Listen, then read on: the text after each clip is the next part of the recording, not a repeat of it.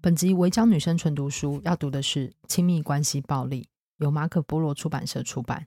这本书有个副标叫做《以爱为名的虐待与伤害》，作者是瑞秋·路易斯·斯奈德。他以身临其境的文笔勾勒出亲密关系暴力的发生背景，解答大众的常见迷思，例如说，为什么受害者不愿离开？施暴者为何不停止动粗？为什么不能在一开始就阻止这类事件的发生？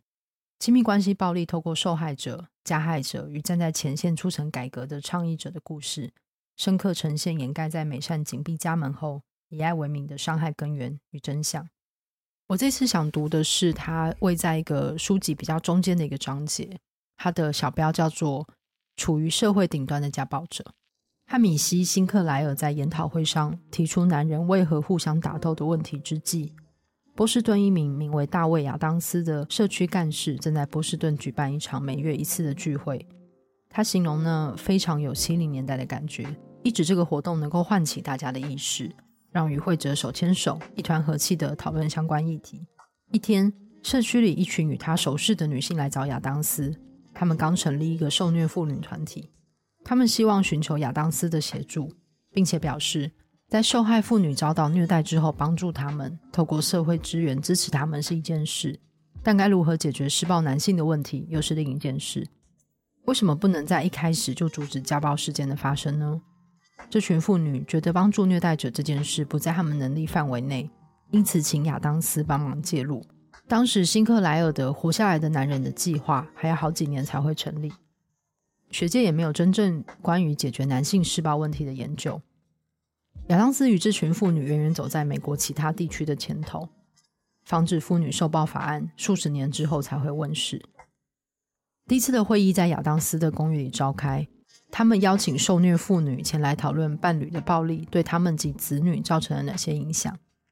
那时亚当斯并不知道这样的活动属于施暴者处遇计划，但他真正在做的事情算是修复式正义的一种。尽管如此，他们没有计划可遵循。没有标准程序，也没有最佳食物的准则。亚当斯与同事边做边学习。我们天真的以为，只要告诉施暴者这是不对的，他们就会停止。早期的工作经历促使亚当斯撰写论文，试图剖析虐待家庭中发现了哪些其他家庭不会发生的事情。亚当斯在父亲的暴力行为下长大，曾目睹并亲身经历这种潜在的暴力如何摧毁一个家庭。在博士论文中，他探讨虐待家庭与无虐待家庭在育儿与家事分配上的差异，主张施暴者做的家事与育儿工作远少于另一半。他原本以为这项研究可以印证他的理论，却发现有暴力倾向与无暴力倾向的男性分担这些工作的比例竟然都在二十一趴左右。这两种族群的不同之处大多在于，非施暴者知道自己很好命，懂得感谢妻子多付出一倍的时间照顾孩子。然而，施暴者会说：“我做的比大多数的男人都还要多得多，他要感谢我吗？”这类的话。亚当斯的研究显示，施暴者的观念是，他们没有因为自己的付出而得到感谢，而不是应该感谢妻子的付出。另一方面，非施暴者会说：“我很幸运，我的太太付出很多。”这种认知对为人妻者意义重大。施暴者也往往会比非施暴者更爱挑剔妻子在家务上的表现。亚当斯发现，这种男性的自恋症状使他们无法认知自己的行为对伴侣造成什么影响。自恋的人看任何事情都带有滤镜。他告诉我，如同汉米西·辛克莱尔，大卫·亚当斯似乎体现了他所处的地域特性与文化。相较之下，他更谨言慎行。他处事正经，不愿与团体中的成员起冲突，属于沉默寡言的那种人。他留着一头逐渐花白的卷发，蓄有胡子。而且跟社福领域的许多人士一样，小时候曾遭暴力对待。他有一个虐待成性、情绪不稳的父亲，和一个只会逃避问题的母亲。他最早的记忆是四岁的某一天，外婆带他到父亲工作的花岗岩采石场。他说，外婆与父亲互看不顺眼。那天，他跟外婆站在采石场外围，外婆指着里面其中一个小点，由上俯瞰矿坑里的工人，说：“那是你的爸爸，就在那里。”亚当斯回说：“那不是，爸爸体型要大得多。从他所站的位置看过去，那一丁点跟蚂蚁差不多小的人影，不可能是父亲。但后来他终于明白外婆的意思。他的父亲是如此渺小，而他可以成为跟父亲完全不同的人，这是他人生中最印象深刻的教训之一。如今他说，那是外婆给他的最好的礼物。随着年纪增长，他下定决心变成跟父亲不一样的人。他不会看清教育的重要性，也不会认为男孩就应该刚强不屈。亚当斯认真求学了二十年，直到他在父亲鄙视自己的教育中找到了一条出路。小时候，我只听得懂表面的话。亚当斯对我说：“对我来说，可以不必跟他一样，是一个天大的启示。”最终，亚当斯成立了如今广为人知的美国第一个施暴者处遇计划。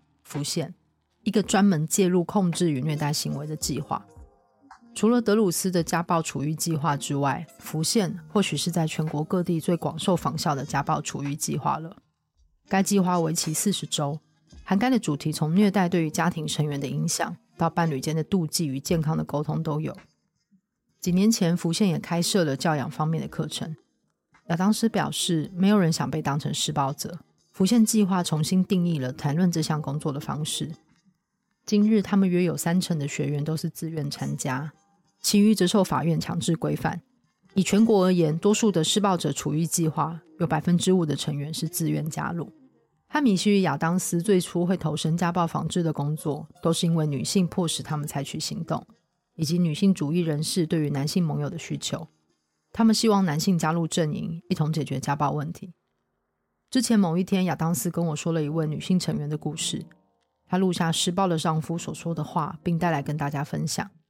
在录音带中，她的丈夫说：“我会这么生气，都是因为我疯狂的爱着你。”那是亚当斯第一次真正听到且了解虐待者的控制行为有多严重，可以美化自己的暴力与嫉妒心到何种程度。这种“我太爱你才会这样的”借口，要不是因为你那样，我才不会这样的强辩。都是在推卸责任与否认自己的过错。亚当斯与其他研究人员指出了这种情绪的框架，他们会贬低暴力的严重性，合理化虐待行为，并指责受害者，而且这么做是行得通的。他们会每隔一段时间就使出这三招：轻视、强辩、推卸责任。然后他们会懊恼自责，声泪俱下的跟对方道歉，承诺之后会做得更好，不断歌颂与宣示两人的爱情。不论是谁。家暴者的说辞都千篇一律。某天早上，我在克里夫兰法庭旁听一系列家暴案件的审理，其中有一起案件，被告违反了禁制令，不断打电话找被害人。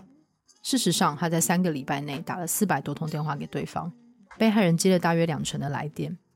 检察官琼恩·巴斯康当庭播放了一小段录音通话，而顶着平头的被告身穿森林绿的囚服，站在法官蜜雪厄利面前嬉皮笑脸。以下截取了一些他对被害人说过的话：“再给我一次机会，再一次就好。我犯的错没有严重到需要坐牢，我不应该落到这种下场。你太小题大做了，我只是在跟你闹着玩，没有想要杀死你。为什么你要一直跟我作对，而不是帮助我走出困境？为什么你整晚没回家都不用道歉？贱人，我是爱你的，我也不想这样，都是因为你害我害得好惨。你为什么要这样对我？我不需要给你任何解释。你除了把我送进牢里之外，什么都没做。”没有写信，也没有寄照片来。我不在乎你会不会告我，我不会再打给你了。你没有出庭，他们对我指指点点，去叫他们闭嘴。他们在骗你，你只要说你要撤销公告就好，其他事就别管。不要让检察官还有叫你出庭的机会。你不必签字离婚，不要隐瞒，我信任你。我知道你什么都没做，你没那么笨。我们就对簿公堂吧。我相信婚姻，你要知道这是一生的承诺。等我出狱你就知道，我已经安排好眼线监视你的一举一动。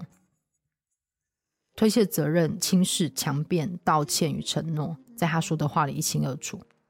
透过种种强迫、操弄、精神和语言上的虐待、威胁，还有去人性化的举动，他试图让对方相信他比体制更强大，知道了比体制还多。那天，这些录音在法庭上播了一个多小时。我在这里提到的只是其中的一小部分，而当时我也注意到，被告没有一次以名字称呼被害人。过去二十年来，浮现与活下来的男人这类的施暴者处遇组织数量暴增。今日，全国各地已有一千五百多个相关单位。虽然他们只在阻止肢体虐待与威胁的事件，但有更细微的计划，也致力帮助虐待者认清破坏的模式，了解自己造成的伤害，培养对伴侣的同理心，以及为他们提供情商教育。不过，各个组织采取的方式与原则差异甚大。社会上，尤其是执法单位，始终保持一种态度，认为这些计划只是在浪费时间与金钱而已。这只让亚当斯十分沮丧。处遇计划的认证各州不一，法院发出了禁制令，介入课程、组织领袖的数值，再加上课程的时间长度都各有不同。就社会影响而言，这是全新的领域，仍处于摸索的阶段。法官通常也未受过专业训练。分不清施暴者处遇与情绪管理之间的区别，因此，即使在施暴者处遇组织数量激增的辖区，法官有可能强制被告接受情绪管理的治疗。亚当斯表示，参加浮现计划的学员中，只有百分之五十五的人顺利结业，因此可知这项课程的严谨与效力。我一直都不信任结业人数很多的那些计划，他们就像数值低落的学校一样，学生只要入学就能毕业。如果受害者平均需要尝试七到八次才能离开暴力的伴侣，那么我们为何会期望加害者在第一次就能成功矫正自己的行为呢？亚当斯告诉我，许多关于处遇效力的研究都以同一套标准来评估罪犯，不论是中途退出计划，或是顺利结业的囚犯都是如此。那些顺利结业的罪犯当然会有不一样的结果。参加计划的罪犯待的时间越少，改变就越有可能持久。这不是没撑到最后就彻底失败的那种事情，亚当斯说。由爱德华·冈道夫所著的《施暴者处遇计划的未来》一书内容广泛，探讨施暴者处遇实境的现况。作者在书中表示，基本上这种介入工作仍处于早期阶段，而且警告不应该过于仰赖预测风险评估的概念。施暴者处遇计划与刑事司法领域目前普遍面临的难题是如何辨别格外危险的个案。因此，一般的做法已经从预测转变为持续的风险管理，包含反复评估、监测个案的服从性及不断视情况调整处遇方式。人们往往将情绪管理与施暴者处遇混为一谈，仿佛他们意义相同。实际上，今日美国各地的法院仍经常判处虐待者参加情绪管理课程。巴尔的摩乌鸦队球员雷莱斯的家暴案即为一例。还在电梯里将当时的女友，如今是妻子，打到失去意识。之后，纽泽西一名法官竟撤销家暴控诉，勒令他寻求情绪管理咨商。这种结果凸显了大众对于虐待本质的误解极深。美式足球联盟尽管曾公开承诺，但至今在家暴议题上未有任何进展。二零一七年秋天，至少有六名新进球员面临家暴指控，却仍被球队选中。而在我写作的此时，根据乔治城大学法学博士黛博拉·艾普斯坦指出，联盟未能实现由一个在雷莱斯殴欺事件后成立的委员会所建议的一项改革。黛博拉于二零一八年辞去该委员会的职务，原因是美式足球联盟未能认真看待家暴问题。事实上，二零零八年一项针对一百九十个施暴者处遇计划的评估显示，大多数的参与者并没有严重的情绪管理障碍，只有一小部分的成员愤怒指数异常的高。亚当斯的组织与其他类似的单位，通常会向法院提供虐待者改变意愿的服从性与真实性。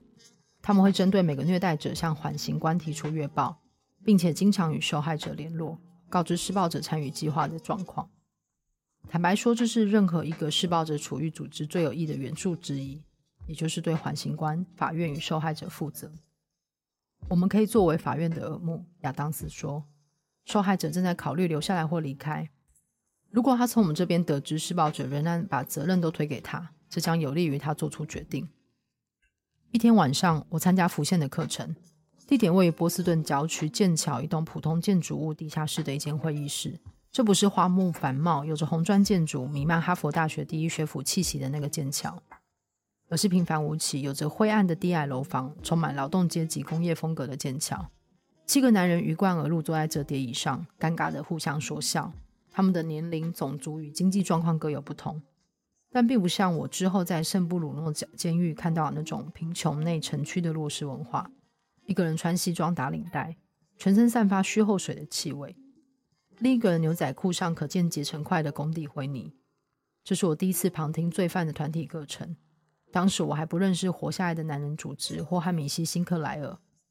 采访受害者也已经有好几年的时间了，但从未接触过加害者。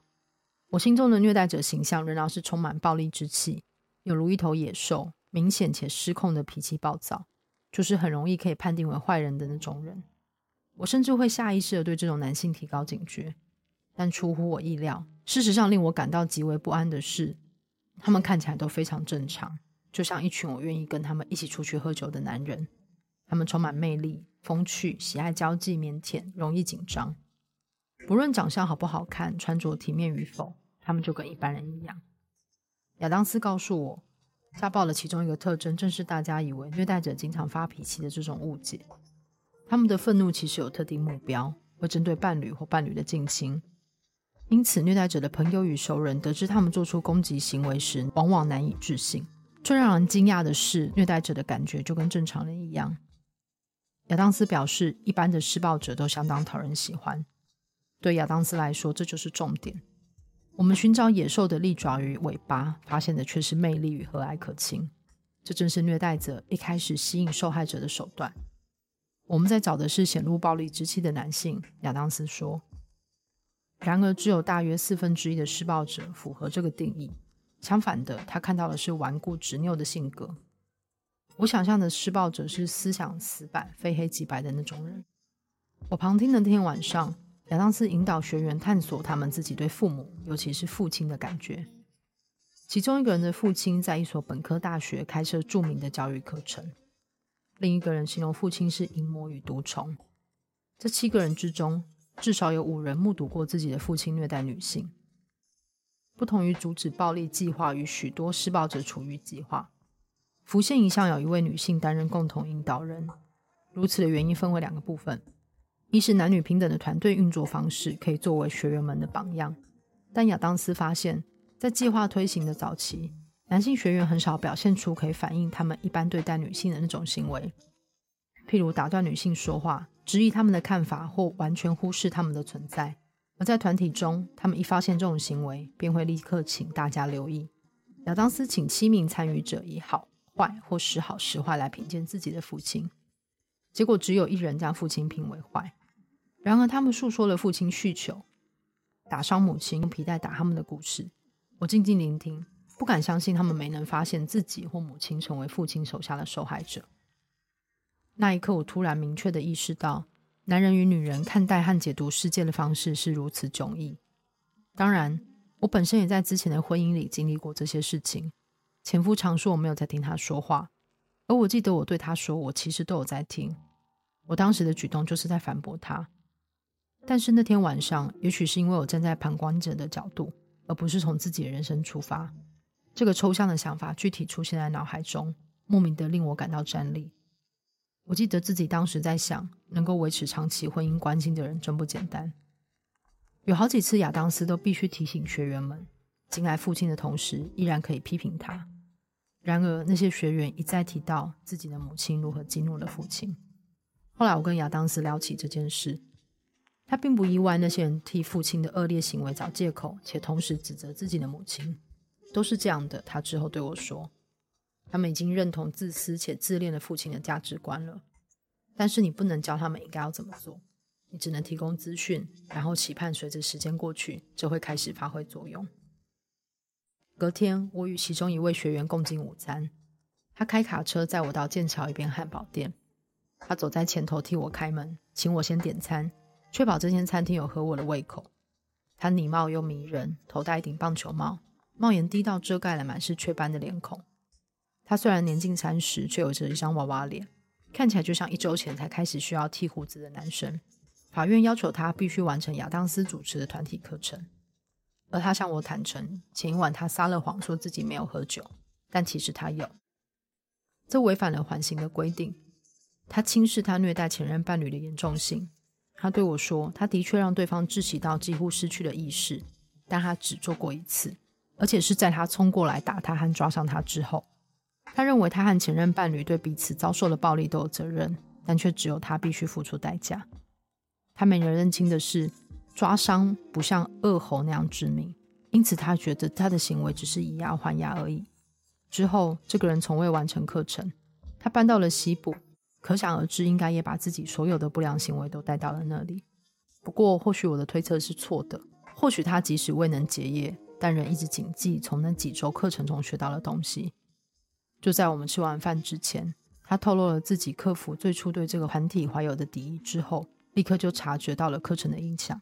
毕竟都去上课了，你不能愧对自己的决定。他说：“我的人生已经走到了无法欺骗自己、假装没那么糟糕的地步了。”起初，亚当斯研究如何改变暴力男性的行为时，也就是在他发现其与自恋的关联之前，几乎所有六七零年代的研究都描述家庭暴力是女性的控制倾向激怒了男性而导致的产物。这种认为被害人遭受虐待都是自找的态度，至今仍然存在。八零年代初。明尼苏达州的反家暴人士艾伦·彭斯提出了“权力控制论”的论述。这项观点强调，施暴者维持权力与控制的八种方式：恐吓、精神虐待、孤立对方、否认与指责、利用孩子、霸凌、经济控制、强迫与言语威胁。倡议人士指出，虐待者不会意识到自己在寻求权力与控制，而是会说：“我只是希望他温柔体贴，意思就是百依百顺与卑躬屈膝。”晚上六点准时做好一桌晚餐，我只是轻轻推了他一下，他反应太夸张了，或是要不是他疯狂尖叫，我才不会摔盘子。这些说辞虽然不同，但其实都是一样的东西。之后我听到吉米·艾斯宾诺萨提醒学员留意“只是”“要不是”与“但是”等说辞。在我说来，这些词汇将他精辟地总结了暴力男性的态度。亚当斯与辛克莱尔一样，都相信男性的暴力是出于选择。他在二零零二年与浮现的共同负责人苏珊·凯洛蒂合著的一篇论文中写道：“即使不是大部分，但仍有许多施暴者能够以尊重的态度与亲人之外的朋友交往。这表示他们其实知道该如何尊重他人，只要他们决定怎么做。”对亚当斯而言，必须先认知这种极度的自恋，才能进一步了解施暴者的心理。而尽管一般认为自恋狂明显与周围环境格格不入，开口闭口都是自己的事。但其实他们大多能力很强，富有吸引力，且在专业领域上十分成功。自恋狂隐身在我们之中，亚当斯说，他们聚集在顶端。这种人不容易识别，部分是因为他们拥有出众的交际手腕。我们生活在一个越来越自我崇拜的世界，人们把成功看得比任何事情都重要。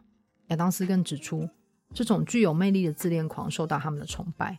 而就是这种白领阶级的施暴者，试图透过金钱与关系来逃避司法与执法体系的制裁。对于这种人而言，地位与名声代表了一切。亚当斯与我接触过的其他学者曾经论及对于罪犯的想象，尤其是杀人狂。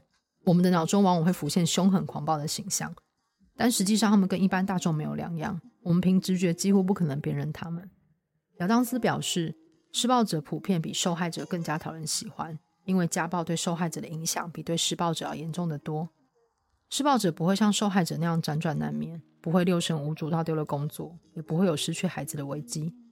事实上，施暴者往往自视为救世主，他们觉得自己正在拯救处境悲惨的女人，这是自恋的另一个面向，而他们希望别人能永远感念这样的恩惠。相反的，很多受害者给人的感觉就是生活一塌糊涂，因为那正是施暴者想看见的结果。我要让你落到这个地步，这样就没人要你了。受害者的生活犹如一团烂泥，他们通常有滥用药物的习惯，或是生活条件极度贫困。许多人饱受儿时遭到虐待的创伤所苦，这种情况是检察官最难起诉的案件，尤其是因为受害者的目击证词不够可靠，施暴者才往往能轻易愚弄司法体制。一名反家暴人士对我说：“他们给外界的印象太好了。”相比之下，受害者显得非常负面。即使在法庭上，名为罗伯特·怀尔的警探几年前曾向我透露，他渐渐了解到，我们带到法庭绝大多数的被害人之后都有许多精神方面的问题，但我们必须将他们描述成精神状况良好，这样才能将那些殴打他们的蠢蛋绳之以法。而谁一句话都不用说，答案是加害人，他就只是坐在那边等待开庭结束。怀尔的这番话让我想起我只遇过一次的一名女性，她忍受多年的虐待后，设法恢复正常生活。极难阐明的一个问题是，虐待如何缓慢侵蚀一个人的心灵？而幸存者又有多常提到精神虐待远比肢体暴力还令人难受？事实上，甘道夫在著作中表示，家暴是一种过程，而非单一事件。但整个刑事司法体系的建立是为了处理事件，而不是过程。这位女性具有社工背景。我跟她谈了数小时，她试图解释前夫的虐待是如何一点一滴的残害她的身心。她说，第一次发生的很突然，情况也很诡异。她以为之后不会再有了。当时他们正在曼哈顿繁忙的街道上，两人发生争执。前夫冷不防靠过来，用力咬了他的脸颊，导致他半边脸淤青，咬痕过了好几天才消。当下他意识到自己犯了错，便带他到药妆店买化妆品遮掩伤口。如同许多施暴者，他声称非常懊悔，不敢相信自己居然做出这种事。他哭着道歉，承诺绝不再犯。但是我还是无法原谅他，对我说道。后来我被他折磨到彻底崩溃，只求能活下来就好。然而前夫继续虐待他，一年比一年变本加厉。他会在高速公路上一言不合就拿高尔夫球砸他的脸，或是用毛毯盖住他的头不让他呼吸。等情况已经恶化到危及他的生命时，前夫会自行买化妆品让他盖住伤口，而且一点歉意都没有。他表示那时候的他身心俱疲，万念俱灰，觉得自己就像空有躯壳的行尸走肉，毫无求生意志。只能缓慢而痛苦地朝无意识的状态蹒跚前进。然而，在此同时，他以为假使他能帮助前夫透过他的角度去看待自己，也许他就能改变，成为他相信他可以成为的那种人。受害者经常有这样的想法：女人们一再接收到一种讯息，那就是我们是家庭精神生活与健康的守护者，让男人做出改变其实是我们的责任。如果要我真正描述自己发生了什么事，我只能说，有一部分的我仿佛死了一样，然后有一部分的我又重新燃起了希望，觉得我的爱将能治愈我们。他如此表示，但我不再爱自己，而是变得只爱他一个人。换句话说，前夫的自恋甚至容不下他对自我的爱护。人生与婚姻的转折让他感到羞耻，以致他有很长一段时间都不敢向任何人诉说这件事。他告诉自己，毕竟他事业前途光明。拥有硕士学历，从小更在身为女性主义者的母亲的教导长大，比别人更懂得处理这种问题。他不贫穷，也不是没有受过教育，他是崇尚自由主义的中产阶级白人。他留着一头飘逸的金发，明眸皓齿，有着加州人的灿烂笑容。但是他却走到这种地步，跟这个在不知不觉中消磨他人性的坏男人在一起。他觉得自己会遭到虐待，有一部分肯定是自己的错。对方患有创伤后压力症候群，因此他觉得需要更有耐心的对待他。他曾经在海外征战，为国家效力。他告诉自己这是他欠他的。世界上其他人不都放弃他了吗？他不正是他唯一可以依靠的人吗？他不是许下承诺要永远照顾他吗？不论爱、荣誉、病痛、贫穷、财富，他都有义务留下来，帮助他认清事实，走出伤痛。他无法想象他经历了哪些事情。他问自己：“你的同理心在哪？耐心在哪？总有一天，这种办法能让他好起来，终结他的虐待行为，一切都会变好。”之后有一天，他清醒了，逃离他身边。他的情况非常极端，以致他符合目击者保护计划的资格，住家地址受到保密，邮件均由私营递送服务交付，门窗也都加装监视摄影机。他花了好几年的时间才找回自己。那段期间，她的前夫被铐上电子脚镣，受到终身禁止令的限制，并不得踏进该郡一步，更别说是他生活与工作的城镇了。他服完了刑期，最终数年过后，他做了自己都忘了曾经热爱过的事情，到户外慢跑，呼吸新鲜空气。那时他才明白，自己真的自由了。好，这一章还蛮长的。对，但是我觉得，呃，这张也可以很体现这本书大概在说什么。然后里面有非常多就是案例跟研究，然后有很多就是这个采访过程中遇到了各种事件，非常推荐大家阅读这本书，就是《亲密关系暴力》。那就是这样，我叫女生拉拉链我们下次再见，拜拜。